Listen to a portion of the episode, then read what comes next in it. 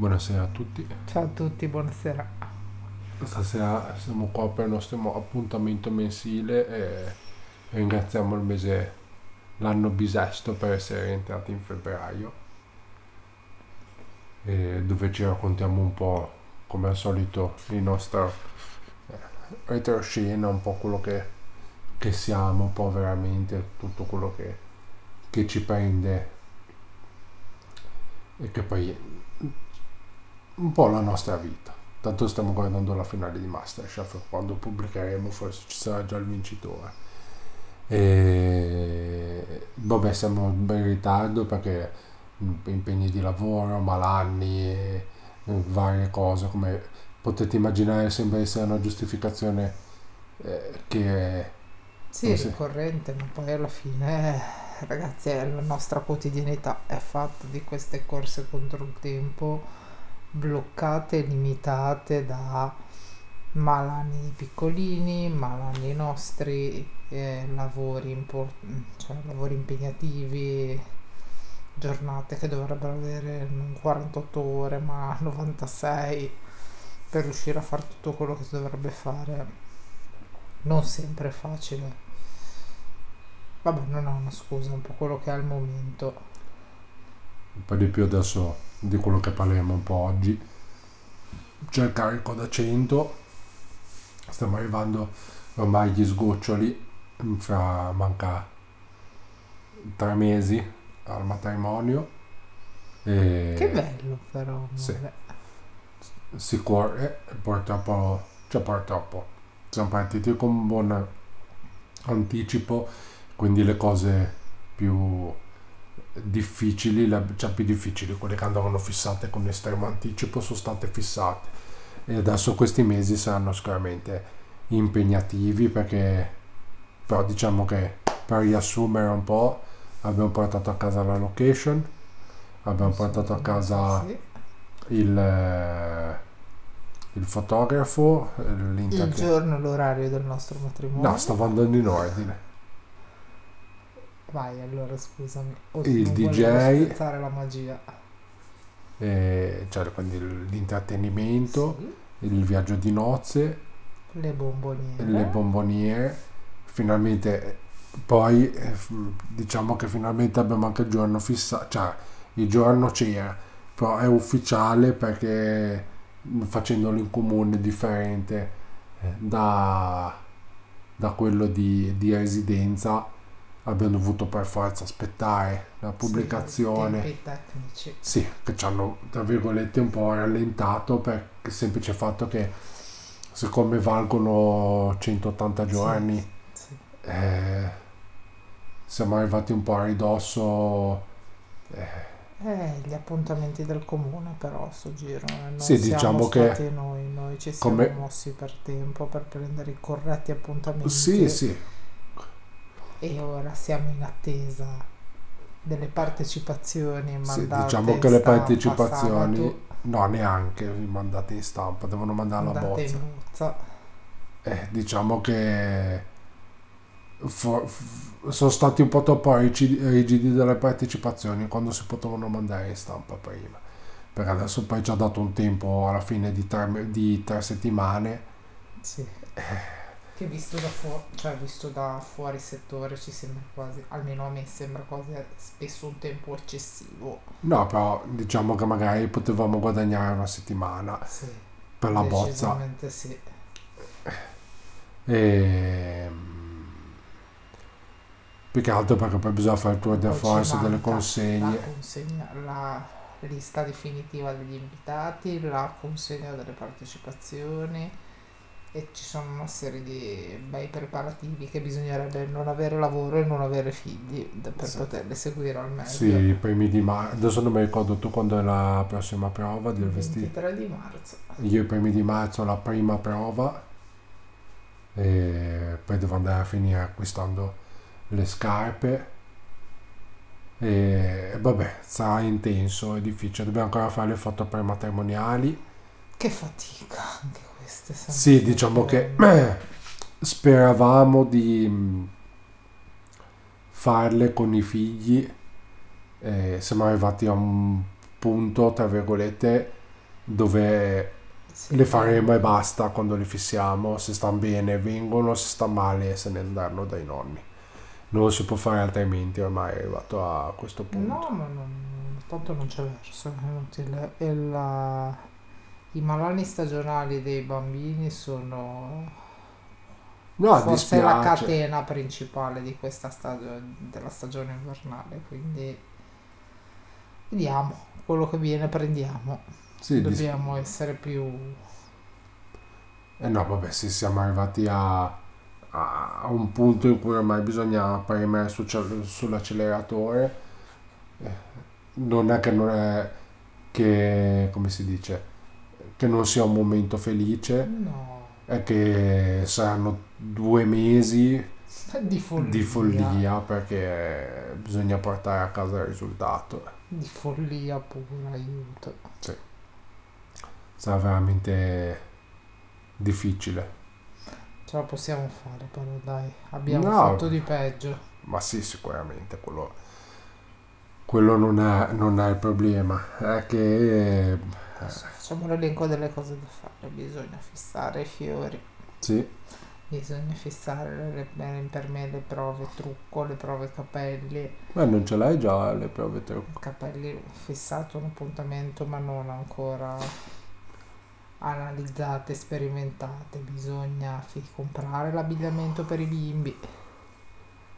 Anche lì la ricerca è ardua, molto ardua. Sì, diciamo che la- in realtà la ricerca è ardua perché avremmo piacere che le due femmine fossero abbinate. Eh, il problema è che Sì, nelle età differenti, non Sì. è semplicissimo trovare un abito uguale.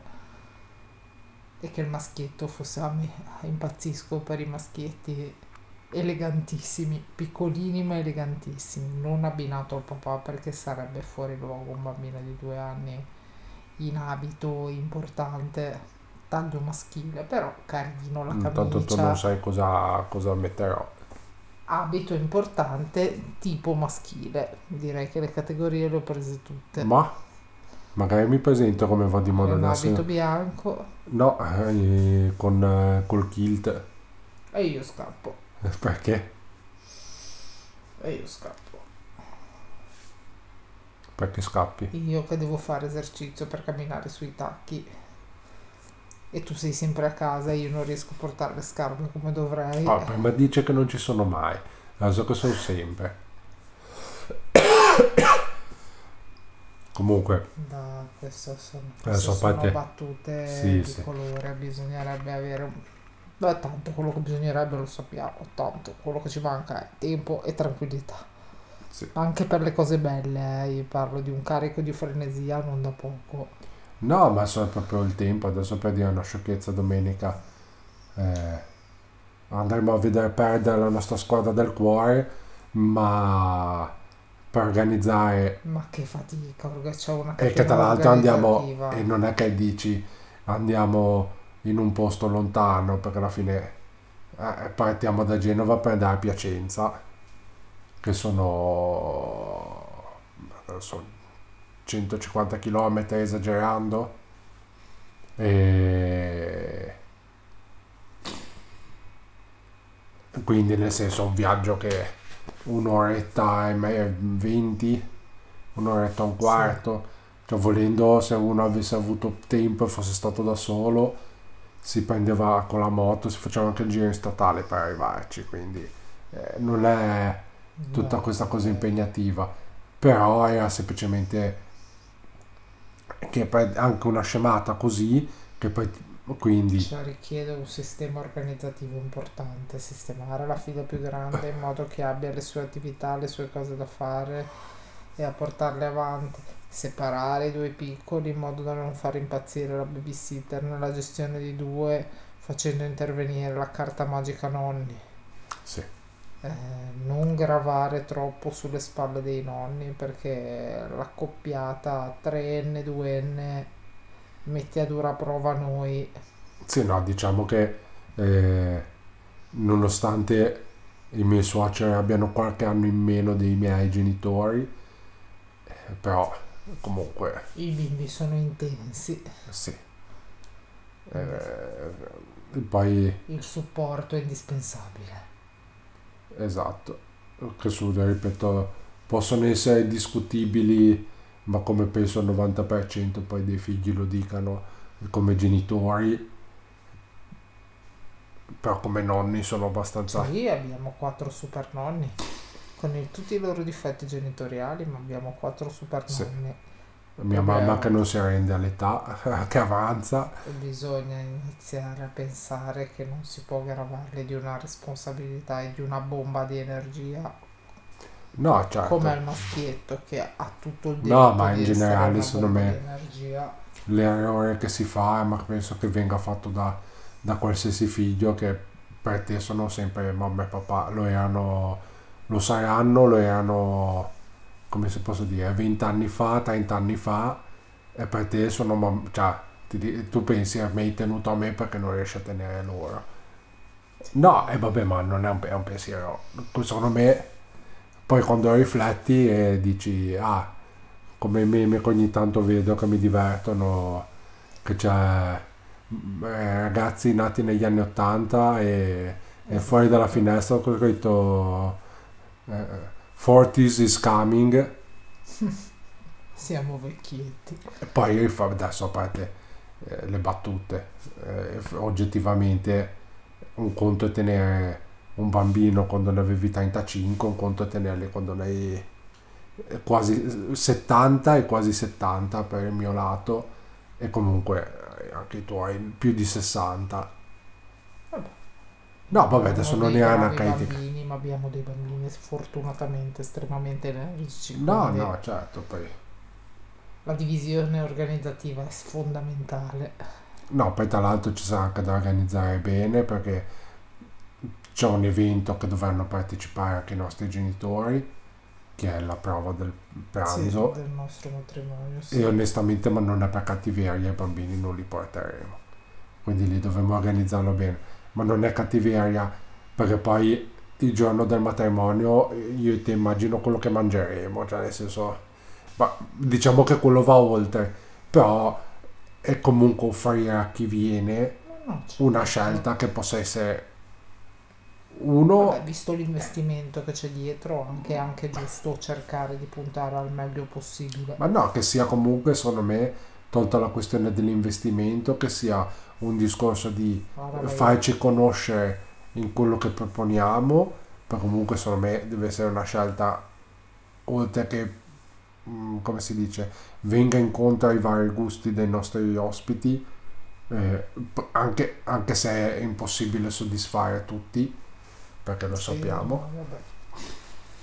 Eh, però che possano andare incontro il più possibile a- a- ai gusti di tutti, ma che ci sia quel tocco di eh, noi nella scelta. Ehm, anche se, ripeto, poi è chiaro che durante il matrimonio quello però è proprio una cosa che va Sarà oltre. divertente gestire. Sì, però no, Vedere insomma, quale nonna sceglierà il nostro bimbetto per essere nutrito da quel giorno. sì, anche perché ah, al matrimonio di mia sorella mia nonna se l'è tenuto in braccio perché stava in braccio. Ora la vedo difficile. Quando cosa poi aveva meno di un anno, piccolino. Sì, sì, sono me sono passati quasi due anni. Mia nonna due anni in più, sempre più prossima ai 90. E il ragazzo una bombetta di energia. Sì, Un piccolo Tasmania. ma adesso eh, non che No, mia nonna nei limiti è una donna che sta benissimo. È tenuto conto comunque, eh, ripeto, ha quasi 90 anni. Certo. È chiaro che eh, non può, cioè, questo vuole correre ormai.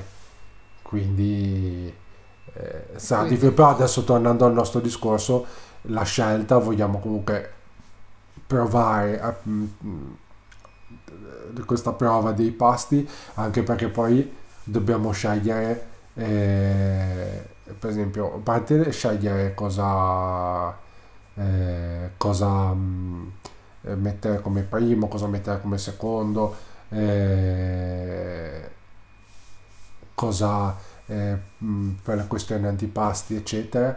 ma anche poter scegliere la torta, Oh, che poi abbiamo un'indicazione, ah, perché poi comunque la lista ce l'hanno data, però anche assaggiarla, che poi Certo. magari abbiamo scelto una cosa e non, è- non- non ci piace. e- Vabbè, quel giorno sarà anche bello viverlo invece che correre dietro. Sì, no, infatti egoisticamente...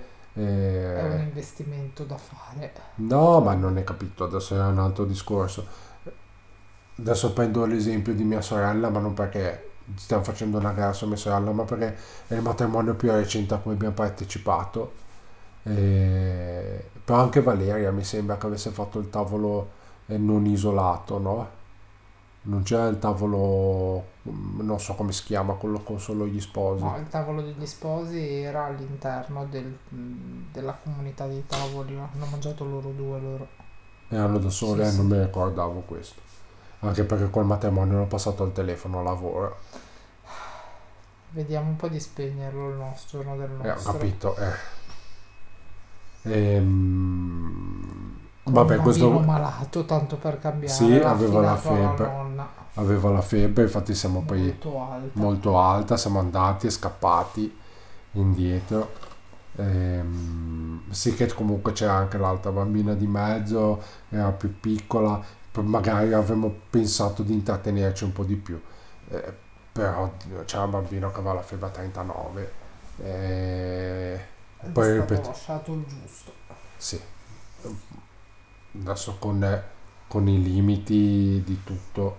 Ehm, no, cosa che volevo dire? Quanta carne che c'è al fuoco, mamma mia. Sì, no, che adesso tornando a quello che dicevo, per esempio mia sorella aveva fatto un tavolo dove ne non erano solo loro, noi abbiamo optato, non so come il tavolo imperiale, non mi ricordo, No, c'è un il nome. tavolo imperiale, il tavolo degli sposi. No, ma un nome specifico. Come tavolo singolo solo per gli sposi. Comunque Non sono preparato allora. staremo solo noi nel tavolo. È ovvio che se viene il bambino... Con sicuramente qualche figlio in braccio che arriverà. Vabbè, però cercheremo un po' di... Ah, ritagliarci. anche perché poi eh, ci saranno... eh, noi faremo il rito civile eh, per scelta. Certo. E quindi non ha la lunghezza del, del, del rito ecclesiastico, anche perché cioè adesso riassumendo eh, la legge italiana ha deciso che siete marito e moglie andatevene a fare. Se l'ingegnere non vuole nessun genere di cerimonia simbolica o di promessa eh, recitata da amici, no grazie. E, me lo sono trovata così. E, me lo tengo così. cosa che volevo dire però comunque dopo la cerimonia c'è anche la parte di foto eh, quindi nel senso avere quei cioè, Cioè, visto che certo, certo. E le nonne avranno di che divertirsi. No, no, però vorremmo che poi Certo. e tagliare i momenti giusti. Ma certo, ma abbiamo... Non riusciamo a ritagliarci una quotidianità personale. Mai. No, tra l'altro adesso, adesso faccio, faccio una battuta perché io l'ho già fatta, quindi non è nulla di nuovo. Dopo che per anni Mm. ha chiesto un ritaglio di tempo da affidare ai bambini, quando ho deciso, chiaramente facendo cose che poi interessano anche a me, di ritagliare questo tempo, adesso lei è in apprensione dell'abbandono di bambini. Sì, perché se rompessero le scatole non siamo dietro l'angolo. E vabbè, ma ho capito. Però anche se tu stai facendo un pranzo adesso, Lo so, come abbiamo fatto domenica scorsa, ci fosse un problema, devi mollare il pranzo e andare. eh, Lo Cioè, lo comunque- so, lo eh, cambia, so, lo so. cambia Non poco. lo dire, andrà tutto bene. Comunque, vabbè, quello che dicevo è che dobbiamo fare questa prova pranzo. Adesso devo andare a prendere i biglietti in, eh, in agenzia. Eh, dove, dobbiamo portare al negozio delle partecipazioni. Sì, devi portare anche che ce l'abbiamo da più di un anno, la cera lacca col sigillo. E abbiamo pensato fosse carino. Abbiamo preso a Venezia l'anno scorso, quando abbiamo fatto Capodanno, che perché ci segue anche su The Family. Abbiamo fatto le recensioni dove abbiamo mangiato, abbiamo fatto Capodanno a Venezia. Abbiamo trovato questa cosa, abbiamo mm, pensato fosse carina da mettere. Sì, eravamo freschi di proposta e è stato il primo gesto eh, organizzativo fatto e Sì. pensato per il matrimonio. Sì, diciamo che nell'organizzazione ci sono stati i primi 3-4 mesi, diciamo da gennaio a aprile, maggio, abbastanza proficui perché comunque abbiamo fissato le cose principali. E poi vabbè l'estate, eh. Diciamo che l'unica cosa che è stata fatta durante l'estate, che abbiamo avuto fortuna perché poi eh, spinge, cioè sono anche quello è una cosa che non mi ricordo se abbiamo deciso poi all'ultimo di includerla lo stesso, quella della parte di intrattenimento. No, è una cosa che è arrivata dopo. Eh, Però l'abbiamo deciso Sì, do- sì, dopo. Sì. Siamo riusciti comunque a trovare una persona perché anche quella dell'intrattenimento, eh, per esempio la anche le foto le avevamo fissate prima. Poi ci siamo visti dopo l'estate per già eh, diciamo concordare, sì. avevamo degli accordi di massima e quello della musica l'abbiamo deciso all'ul- all'ultimo Mm, avevo avuto la fortuna che sono riuscito a contattarlo in estate e poi abbiamo preso un appuntamento praticamente appena tornati Sì, da sì, Lavagna sì. Ehm, Era ancora caldo, vero. era il 4 settembre ecco perché ha- non so se tipo il giorno dopo che siamo tornati o, o siamo tornati il 2, l'1, il Sì, sì, 2 sì, sì. ci siamo- forse il 3 addirittura perché forse era un lunedì Adesso pretendi troppo dalla mia memoria di mamma stanca in piedi dalle 5 di stamattina. Vabbè, comunque era per dire che e abbiamo, abbiamo fissato, ci siamo trovati. eh, tra l'altro poi eh, corsi e ricorsi hanno fatto che eh, una conoscenza avesse... eh, Sì, sì, che sta intrattenuto, ha fatto intrattenimento anche al matrimonio di una persona vicina, buone recensioni, no, ci sono tante, si sono incastrate bene anche con lui, tante cose.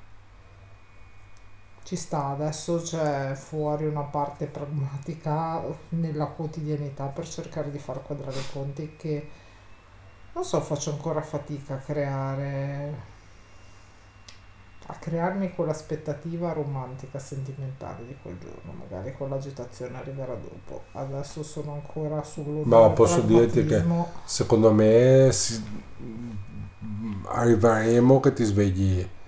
Oddio, il Il- 7 di giugno. No, ti svegli il 9 di giugno dicendo ah, eh, cosa è successo? Aiuto. E non saremo da soli neanche il 9 di giugno. E neanche il viaggio di nozze.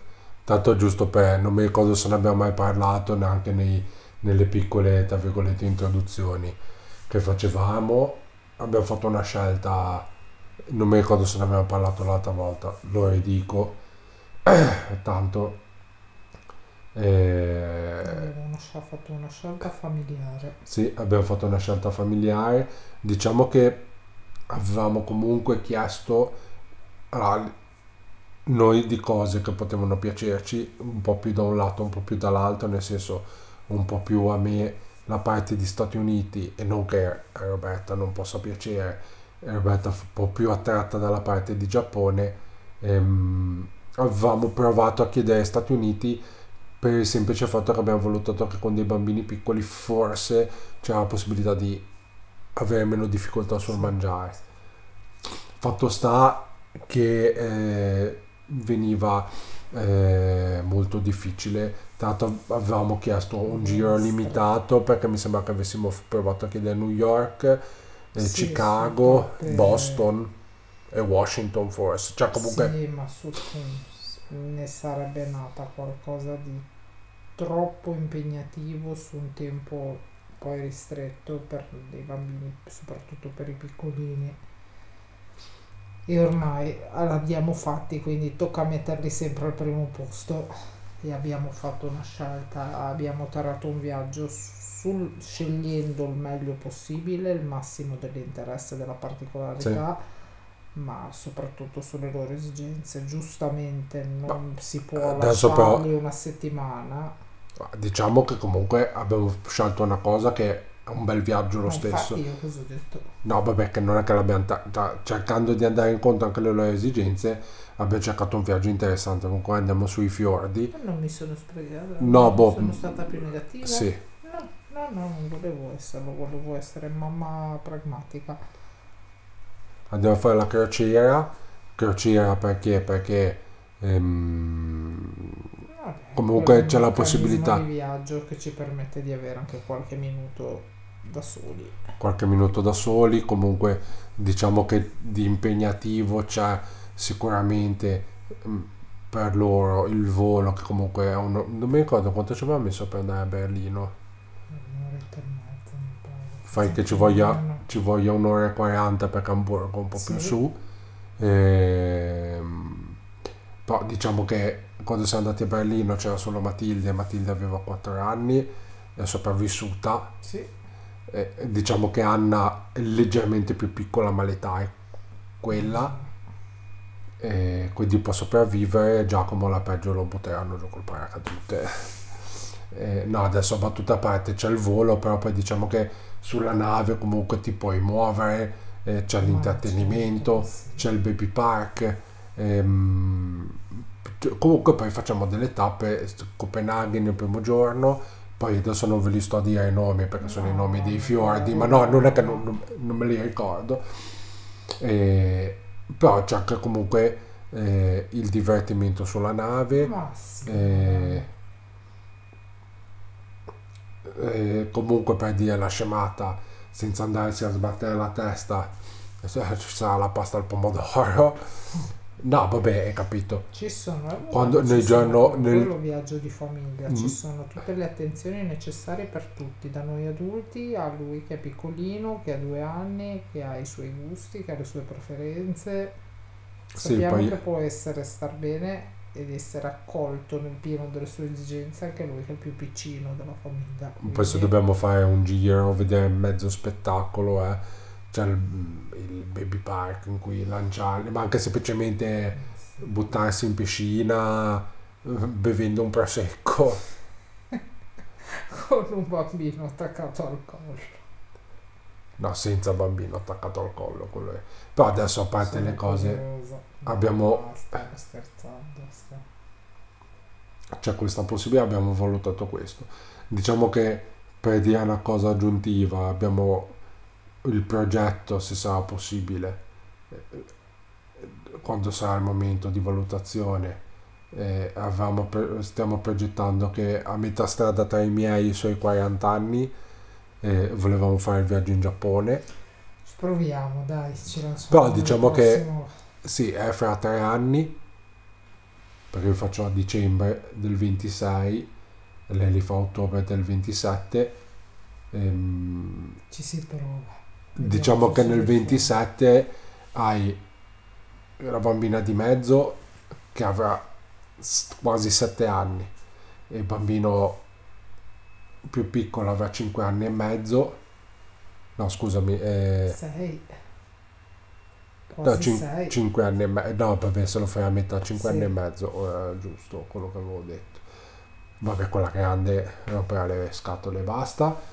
Questa sarai nella piena adolescenza, quindi probabilmente non arriverà al viaggio in Giappone. E no, adesso battuta a parte, quella grande non è un problema quell'età. Però secondo me hanno un'età in cui anche un volo lungo, un volo con scalo, perché non credo che ci siano voli diretti, credo che tu Va faccia scalo, Sicuramente no. ma anche da Milano. Da Roma. Da Roma fai diretto senza scalo Dubai? Sì, sì, sai. Mi sa che sono Roma-Tokyo. Vabbè, adesso era perché pensavo comunque saranno 10 ore di volo. Per molti prosecchi. Vabbè, hai capito. comunque pian piano poi si farà tutto. Io ho anche già proposto e quando saremo vecchi e rimbambiti eh, eh, no vabbè neanche vecchi e rimbambiti però quando oh, più avanti in cui gli puoi dire statevene a casa ciao di farsi di fare il costo costo in moto degli Stati Uniti Che me lo mando. Però vabbè, adesso questi sognare, sono- Sono, so- sono sogni e progetti, però. Però adesso, Adesso tornando al, via- arrivare vivi a giugno. al viaggio di nozze abbiamo fatto una scelta in cui proprio per la questione adesso sembra una sciocchezza però il baby park comunque il viaggio eh, quando si arriva alla tappa è fatto di notte quindi il bambino dorme cioè comunque dormi e dormi in una situazione di casa però comunque la cabina le cabine delle navi da crociera sono eh, dei monolocali Ma sì, sono camere, camere d'albergo. ca- sono Sì, ecco, sì, forse è più corretto così. Quindi eh, mangi tranquillamente, ti puoi fare la tua passeggiata, non sei costretto che sia anche un volo a stare seduto, e poi te, te ne vai, cioè nel senso è, è diverso. Sì, sì, assolutamente, concordo con quello che stai dicendo, non aggiungo niente di più perché questo pragmatismo cosmico adesso sembra sembra più dura di quello che sono in realtà. Sono un po' Eh. spaventata dalla mole di cose che Sì. ci aspettano adesso, questo è inutile dire. A volte mi sento anche un po' sopraffatta nell'ultimo periodo. No, diciamo che purtroppo, cioè purtroppo, purtroppo meno male, vediamo il traguardo, eh, è più difficile, adesso non è perché, ripeto, eh, avere dei bambini rende piccoli, rende questa cosa più difficile per il semplice fatto che eh, ci sono tante cose da incastrare. Sicuramente non è come farlo la copp- non che le due- la coppietta tutto semplice, però ha più tempo, non che le cose siano più facili da fare. No, però puoi dedicarti soltanto a quello, Esatto. quindi puoi passaporarti anche le tante cose che ci sono da organizzare. E Detto questo, poi... detto questo, ci vediamo il mese prossimo. Sì. Non pubblichiamo domani, ci vediamo il mese prossimo, sperando di riuscire a farlo intorno a metà mese. Ehm, non mi ricordo se settimana prossima siamo di eh, recensione. e saremo di nuovo a Bergamo. E niente, quindi per questo vi diciamo buonanotte. Noi finiamo di vedere Masterchef. Sì, ho, un, eh, ho l'occhio che mi cade sulle scarpe leopardate di Bruno Barbieri. Non l'ho vista. per due.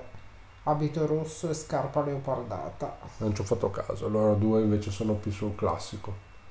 E Interessante. Grazie di esserci stati. buonanotte. Buonanotte.